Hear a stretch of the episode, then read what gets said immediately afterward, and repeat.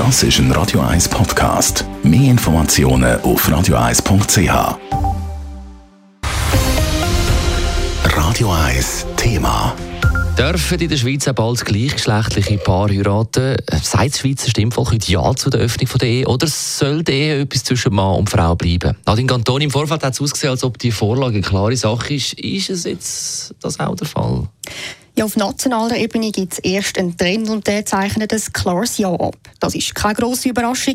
So hat es auch bei den Umfragen im Vorfeld immer ausgesehen. Die Gegner haben zwar ein bisschen aufgeholt im Verlauf der Zeit, auch weil ihre Kampagne offenbar gestochen hat. Aber der Vorsprung der Befürworter der ist gleich immer groß geblieben.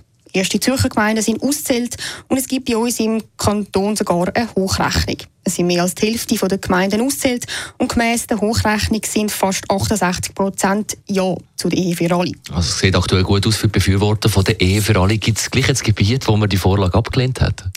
Auch das ist so, wie man es bei den Umfragen vorausgesehen hat, in den ländlichen Regionen oder auch dort, wo vor allem auch zum Beispiel sehr christliche Gruppierungen oder Freikirchen die sind, dort lehnt man die Vorlage eher ab. Im Kanton Zürich sind das bis jetzt zwei Gemeinden.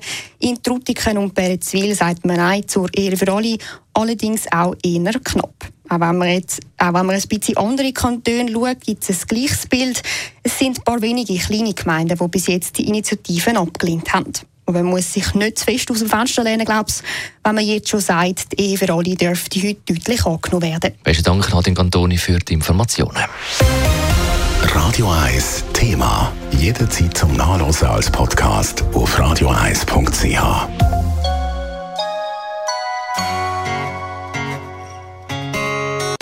Radio 1 ist Ihre Newsender. Wenn Sie wichtige Informationen oder Hinweise haben, rufen Sie uns an auf 044 208 1111 oder schreiben Sie uns auf redaktion.radio1.ch.